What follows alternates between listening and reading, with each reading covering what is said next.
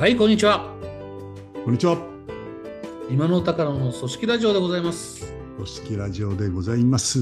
はい、153回。よくできました。ダジャレ思いつかないんだ。思いつきません。152も思いつかなかったですそうですね。ね。憩いで止まっちゃいましたね。さあ、今日も体内時計が鳴るまで喋りましょうか。テーマからお願いしていいですか？え何を喋りましょうか？いいな司会、司会者はいいなみたいなことですかね。この頃の変化が一つありまして、ええ、えー自分の会社の仕事はですね、うん思いっきりこう、まあ、北見に来ましたのええ。で、だいぶ経ちますので、うん。えー細りましてね。うん。まあ、やむなく細ったというよりは、まあ、うんね、こっちにいるからそうなんですけども、うん。会社の役員うん。になりまして。新しく。うんまあ、今までコンサル的に関わった会社の役員になったんですなるほど。うんよ。はい。社外役員は今までも、ね、そうですよね。今も。うん、何社かやってらっしゃいますよね。うん。社外じゃないんですよ、今度は。常勤？上記。おね常勤ってあの、机にずっと座ってるっていう意味じゃないですよね。毎日いなきゃいけないってわけじゃないけれどもね、取ねそういう意味ではないんですではないけども、いわゆる社外取締役ではないんだ。ない、社内取締役ですね。中の人が。中の人になりました。25年ぶりです。うわぁそう。まあ、これは、まあ、いろんな思いと目的とですね、うん要請もあってなんで、それはまあ、そのことはいいとして、うんうんうんそのことはあんまり組織ラジオ的にはいいんですけども。で、その環境が変わりましたのでうん、自分自身の仕事も、まあ、やっているんですけどね、うん中のし人になりますと、うん最大の違いは何かと言いますとですね、うんまあ、上司ができるってこと確かに。まあ、今まで株主さんは何人かいましたけど、うんうんうんまあ、上司っていうわけではないわけでしてうん、ねうんはい、うん上司ができました。おめでとうございます。なんかこう、そのにやみんなには見てないけど、にやけてるよね、なんかね。うん。なんか、え？僕はほら、独立して何年 ?5 年ぐらいでしょ。はい。それでも、もう一遍組織の中に戻るかって言われると、うんと逡巡するとこありますからね。沈黙しますね。今さ、25年ぶりでしょ。25年ぶりです。言ったら、25年ぶりにサラリーマンやるわけでしょ。まあ、あんまり使いたくない言葉ですね。それはね。じゃあ、組織の人になるわけでしょ。組織の人です。それがいいな。組織の人と言っていただきたいです。組織の人。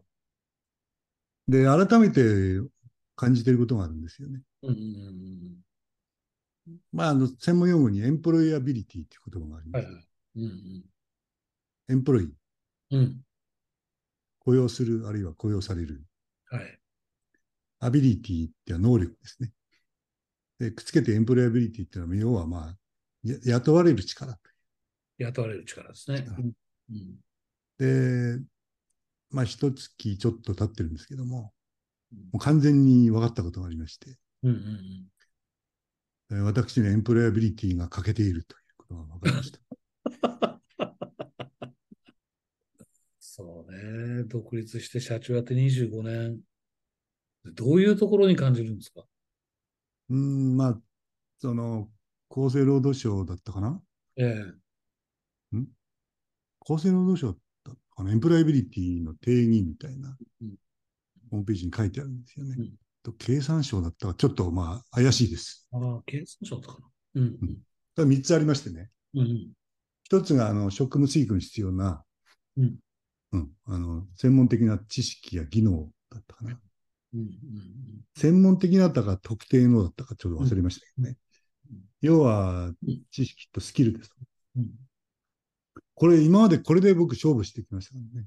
あ、コンサルとしてね。コンサルとして。ううんん。要するに、あの、組織や人事に関する、うん。うん知見、うん。知識と経験と知見をですね、時にはそのファシリテーションやコーチングっていうスキルを使って、その会社の組織を良くするっていうことに貢献してきたんです。これ OK なんです。二つ目がですねうん、まあ、この辺から怪しくなってくるわけですね。うん協調性。雇われる力に必要な二つ目は協調性。はいそりゃそうだな。とか積極性とかね、そういうあ他の人と協力して業務を行うための、うんまあ、コミュ力みたいな、うん。うん。でチームワークのための能力みたいのが二つ目だっちゃう。うんやばい。確かに重要。え？協調性がなないことが分か分かったんです。嘘。そうそうそういや、自信あったつもりなんですけども、このうん。HM に入ってですね、うんあの社長の話を聞いたりですね、うんうん、その他の役員さんと組んでやるわけじゃないですか。うんうん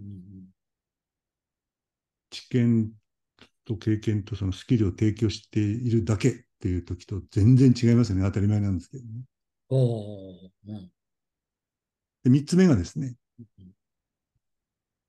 まあ、人柄とか性格とか。うん価値観とか、うん。こういうことなんですよね。うん。うん。で、これはあの、見えに見えないもんで測れないので、うんうん。それをこう、特に価値観なんかを合わせていくっていうことが、うん。ビジョンとかですね、うんうん。はいはいはい。一枚岩になっていくのに重要ですよ。うん一枚岩っていう必要なかったわけですよ、今までね。うんううんん。だこれもね、なかなかこう、難しいよねなるほど。う。だから、うん 専門性で勝負してきたっていうことが、うんうんしみじみ実感をしましたっていう。まあ、そうか、社長であって、そのメンバー、部下やメンバーに対して協調性を求めたりする立場ではあってもね、自分が中の人としてそれを発揮するっていうことが、この25年間あんまりなかったと。ですね。だからこれはまあ、あの実感するところではあるんですけれども、うん改めてその重要性に気がつくっていうのはありますよね。3番目もそうですね。今野さんは創業社長だったわけだから、そうです、そうです、そうです。そのまあ価値観、共有されてる価値観みたいなことで言うと、うん今野さんの価値観があって、そこにみんなが共共感するか共、共ああ、そうです、そうです。そうじゃなくて、中の人だから今度は入ってきて、今の社長の価値観に自分がを共有し、共感しなければならないですね。その通りなんですそその立場の違いですね。素晴らい。しい、素晴らしい整理だと思いますね。だから私はあのポジションパワーとまでは言わないもののうんですね、創業社長で信念を持っていることに、おっしゃる通りで社員が集まってきていたわけですので、そうそうです逆ですね。うんで今度は経営者のその創業のうん、なんていうか、うん思いと、うん今までやってきていることの意味とですね、うんビジョンに、今度は僕が共感しなきゃいけないわけですからね。うんうんうん180度ベクトルが違うっていう。少なくとも知ろうとしなきゃいけないですもんね。何ですか、それ。ただほら、自分が創業社長でうんあれば、自分の中で言語化しなくても自分は分かってるじゃないですか。そうです、そうです、そうです。そこに知らせるために自分の中のものを言語化するってありますでしょ？そうですね。でも雇われる側になると、今度は別に雇われるからっていうよりは、今野さんの今度の立場だと、今の社長の中にあるものを引き出して理解していくっていう作業をしないと、そもそも分からないです全くその通りですね。もん書き物でその企業理念もありますし、うん。うんうん書き物でビジョンもあるわけですね。それを自分なりに理解してですね、まあ、経営チームの一員っていうわけですから、その、一歩も二歩もメモリをこう上げていく場合に、あの、現場とのギャップを埋めてですね、人に貢献していくためには、それを自分なりに解釈しないとダメですしうん、自分なりの言葉にしていくっていう翻訳作業が必要になってきます。そうですね。うん。というですね、うん。25年前の管理職の感覚をですね、うん。思い出しました。よかったですね。へえ、なるほど。ああ、そうね。確かにね。ちそうだよね。うん。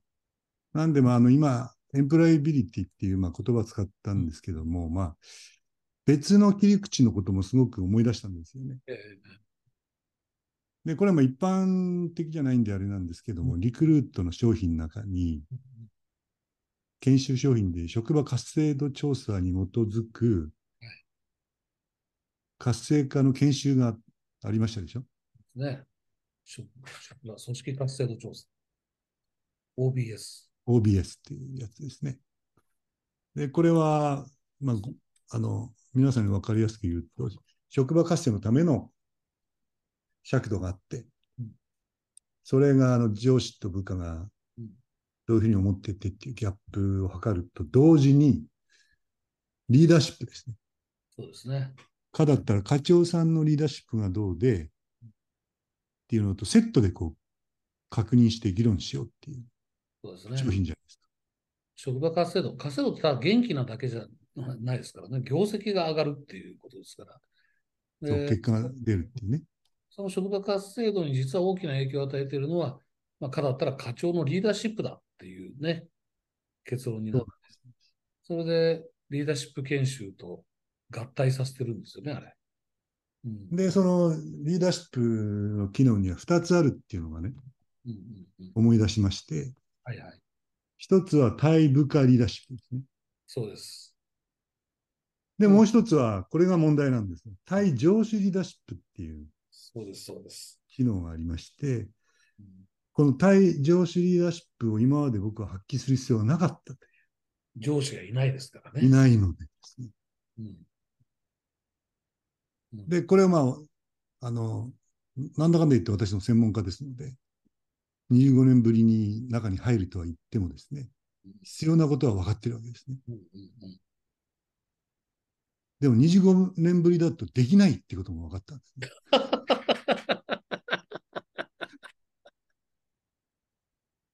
いや、これはね、研修とかでは今も OBS のトレーナーをね、たまにやったりもしてるわけですけれども、自分が当事者じゃなかったですからね。で、この大上司のリーダーシップの機能っていうのはうん2つありまして、一つは情動性、うんうんうん上を動かす、上司、振り動かす力。ね。そうです。うん。だからこう自分の考えぶつけたりとか、うんで問題提起したり、提案したり、あるいはビジョンに意見を言ったり。です。で、社員の育成の意見交換したりするわけじゃないですか。うん。これは、ただ、前のコンサルの立場で、うん。専門的に言えばこうだとか、他社事例もあったり、うんこう選択肢を与えたりっていうようなうん。こととわけが違いますね。今度うん。なるほど。うん。社長の価値観を理解し、うん。で、今の最大の悩みは何かをですねうん。察知し、うん。それに沿った、うん。まあ、沿ったというと言いす言い過ぎなんです。それを理解した上での提案でなければならないし、中になると景色がガラッと変わりますね。なるほどこのね。情動性の難易度が上がるっていうことが分かりましたね。で、その OBS ではその情動性とセットなのが、対上司リーダーシップのセットなのが、統合性って言いましたね。そうですね。うん統合性。これは何かって職場の情報を、うんまあ今の僕の立場だったら、そのんみんなこうなってますよとで、社長の、うんなんですかね、意図とか考え方？これを理解して、間に入って、こう、補佐しなきゃいけないんですよね。おお、補佐なんてしてなかった、今まで、みたいな。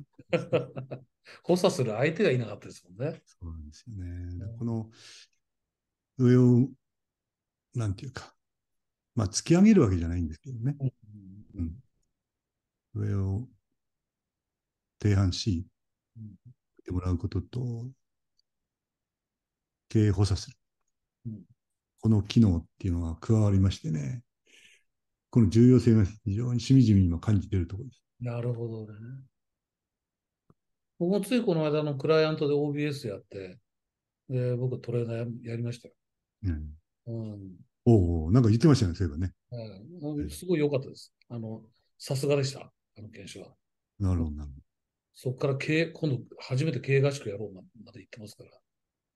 あの、あれですよね。こう、リーダーシップっていう言葉で言うからあれなんだけど、リーダーシップっていうのはつまり影響力なので、対部下リーダーシップ、部下に対する影響力と、実は上司に対する影響力、対上司リーダーシップもあるということですよね。ど。そういうことですね。で、今のお話は、対部下リーダーシップは自分が社長の時も発揮していたし、だからこう中の人になっても引き続き発揮する。って言えばいいんだけど、対上司リーダーシップはこの25年間、上司がいないから発揮する場がなかったってことですよね。そうですね。上司というその立ち位置での理解とかね、コミュニケーションではなかったですけどね。株主はちょっと違いますもんね。違います、違います。違いますね。上で司コンサル、コンサルになりますと、やっぱ一杯一歩引いた形で、あそうですね。うん。客観的にものを言うっていう立場だったんですよね。だから今度はその統合性っていうところが非常に厄介で、その社長の仕事の状況をうん理解しなきゃいけないし、自分の仕事のじ状況をタイムに報告する必要がありますよね。うんうんうん。それからまあ、もっと重要なのは、その社長の判断のよりどころですかね。うんうんうんうん日頃が何を大事にしてるのかみたいなことっていうのは、なんか当たり障り、なんていうか、こう表面的なことを理解してても、うんうんまあ、いい補佐もできないし、いい提案もですね、そうですね。できないんですよね。あそこが弱いと部下から見たときに、社長が言ってることと間に入ってる上司が言ってることがちぐはぐになってきますからね。なってきます、なってきます。だからそれが、それが一番まずいですね。そうですね。それが一番はい現場混乱しますよね。混乱します。うんそこはやっぱりその間に入ってるっていうか、対上司リーダーシップでやっぱりいうところの、やっぱりものすごく理解しなきゃいけないですよね。全くもっておっしゃる通りで理解なんですよね。だから中に入ってみて、その、情動性、統合性でっていう、まあ、専門用語はまあともかく、うまく補佐して、一緒になってですね、トップに動いてもらって、いい結果にうん。向かっていくというときに、やっぱりこう、今までと違うのは、もっと深く理解しなきゃいけない。うん、ああ、ことが一番違います。うんうんううん。ん、そう、しみじみ思います。なるほど。やっぱりこう、その上司がいないところでも部下と相対しているときに、何かの判断を取れないときに、なんていうのかな。こう、あ、社長だったらこう判断するだろうなっての分かってるっていう状態、すごい大事ですもんね。大事です、大事です。だから、おそれと同じことを言うわけじゃなくても、ああ、これを大事にしてるだろうな。だから、ああ、それで言ったらやっぱこの、ここはこうすべきだろうなっていうことがね。うん。そうなんですよね。うんでないと、こう、食い違いやすれ違い、のべつぶつかることが増えてきちゃいますよね。うんこっちはこっちで、あの、今までの数百社の経験で、見えてる景色でものを言うことになるので、それを引っ提げて、俺が正しいんだって言ってても、うん向こうの見えてる景色とうん、大事にしてる価値観みたいのが、なんていうか、その、今まではこう、これを参考に判断してくれみたいなことができたとして、今度は一緒にすり合わせをして、判一緒に判断していかなきゃいけない。うんうん見える景色も揃えながら、その価値観もすり合わせていくっていうようなことは、いやー、この久しぶりの感覚でございますね。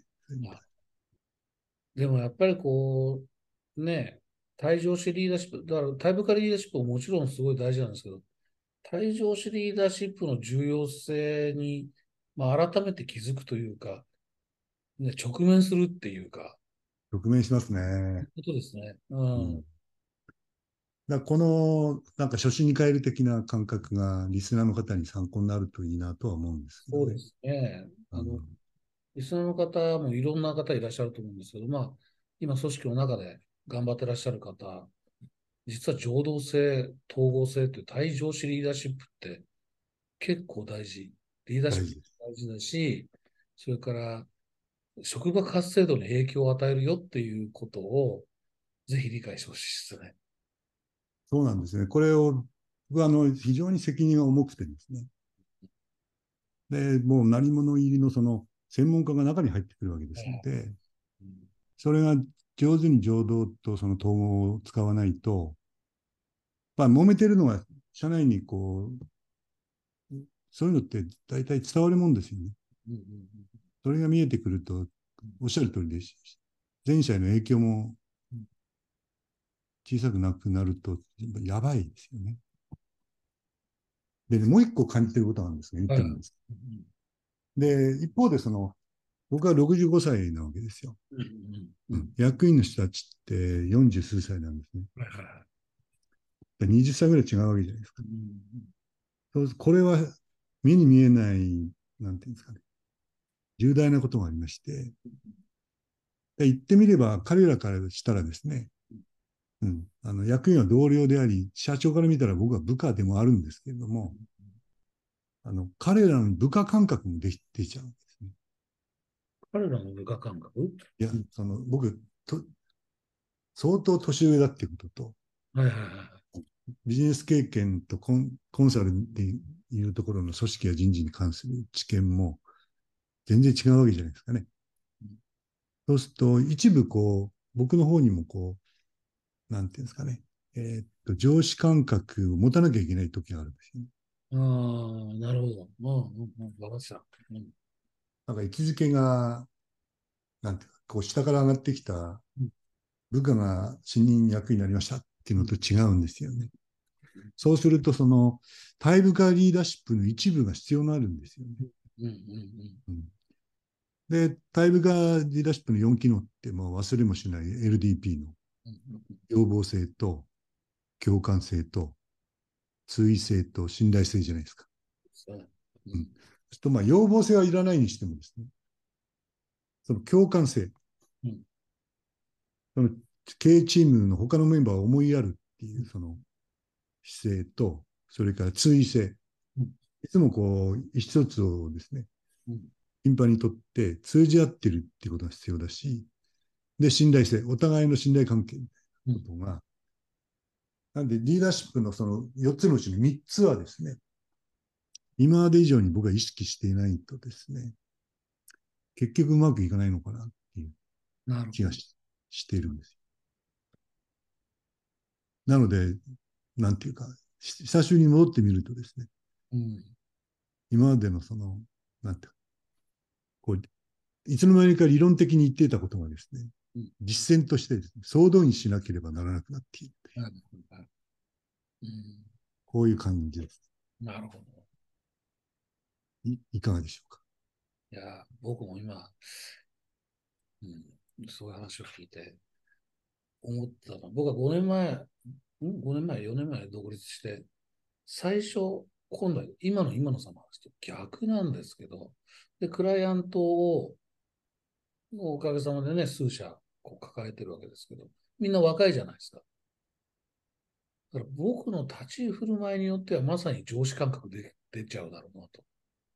ただ、こう、そのが中の人ではないので、中の人ではない僕が影響力、良い影響力を発揮するにはどうしたらいいんだろうっていうのは悩んだ時期あったなって思ってたんですね、一つ。なるほど、なるうんほど。なるほど。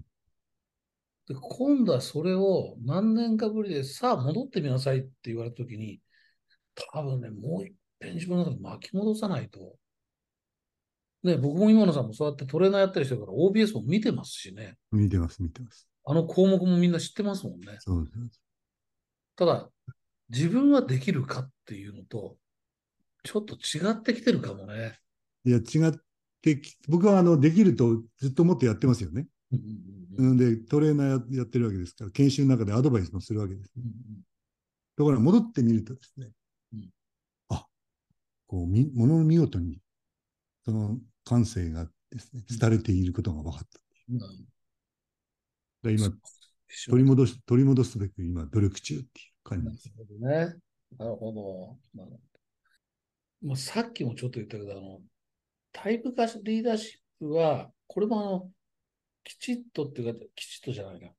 ちゃんと自分らしくそれを発揮するのも難しいことではあるんですけど、対上式リーダーシップは、そもそもその重要性に気づくっていうところがね、多分まず第一にありますよね。第一ですね。最初僕あの対上式リーダーシップで見たときに何のこっちゃと思いましたもん。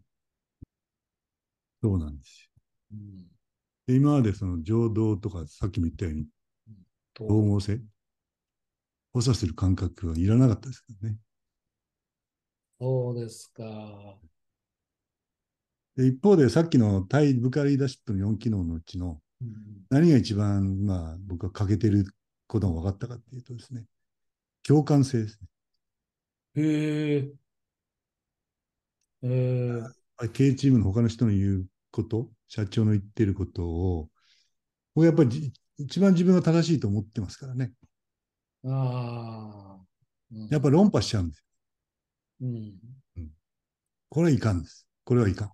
うん、確かに。やっぱり、あの、他の役員さんや社長の立場や気持ちを理解して配慮するみたいな感覚は、やっぱ取り戻さないとやっぱまずいですね。うん、うん以前よりも気をつけなきゃいけないでしょうね。あの、さっき出たように、僕らがこう年上なだけに、そうなんです。そこがね、ものすごい、あの気を本当に気をつけなきゃいけない。邪魔に、邪魔しちゃうんですね、それがね。うん、20歳とか違ってると、こう、あの、どんなにこっちが胸筋開いてますって言ったって、ね、言えないですよね。言えないですね。言えないですよね。こっちから歩み寄る、聞いてあげるっていうことを意識してやっていかないとで、で、やっぱり僕らの方が当然当たり前だけど、ね、20年余計に経験もあるわけだから、いや、それは間違ってるって見える時もありますしね。だからかなりこう、チェンジ、ギアチェンジしないとですね、そのさっきのあの、エンプロイビリティの3つの1番目、に。やっぱり専門的な知能、技能は絶対の僕は自信を持ってやってきたので、それが、その、戦略的な会議でも役員会でもですね、それが先に立っちゃうんですね、僕ね。わかる。なるほど。そうですね。うん、これをもう一回原点に帰って、こう戒めないといけないと。すごいな。なので、エンプロイビリティを発揮しようみたいな、そんな感じです。今日の、今日のテーマは。いや、本当にあの、今野さんと同じ経験をしている人は、リスナーの方々にはす当たり前だけど少ないわけで、あのどっちかというと、今、組織の中にいらっしゃる方多いと思うんですけどねうん。まさに、今日お話したこと、あの、情動性も結構大事だ。情動性じゃねえや。情動性と統合性、ね。対上司リーダーシップ。上司に対する影響力も大切だと。いうことはぜひご理解いただけたらと思います。まとめとしてはいかがでしょうか？ありがとうございます。ちょうど時間もいい頃合いでございます。今週はこの辺でお別れしたいと思います。ありがとうございます。ありがとうございました。失礼します。